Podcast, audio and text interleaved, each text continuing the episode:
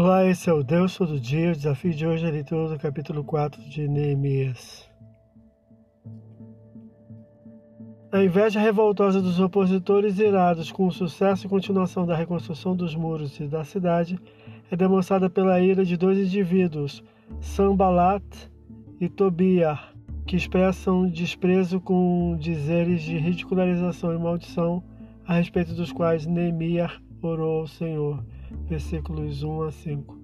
Apesar deles e de suas palavras, a obra seguia com total dedicação, versículo 6. E organizada e unida contra a facção, os opositores projetam atacar a cidade, porém os israelitas militarizam e protegem-na. Em incisiva oração, versículos 7 a 9. O povo judeu desfalece então com algumas desistências e temores pela violência inimiga, pelo que a proteção armada se identifica com alarmes sonoros de trombetas contra eventuais ataques, versículos 10 a 23. Esse é o Deus todo dia.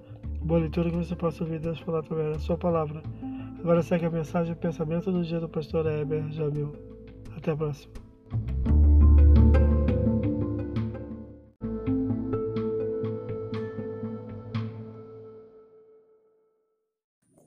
Pensamento do dia com o Espírito Santo compreende-se as Escrituras.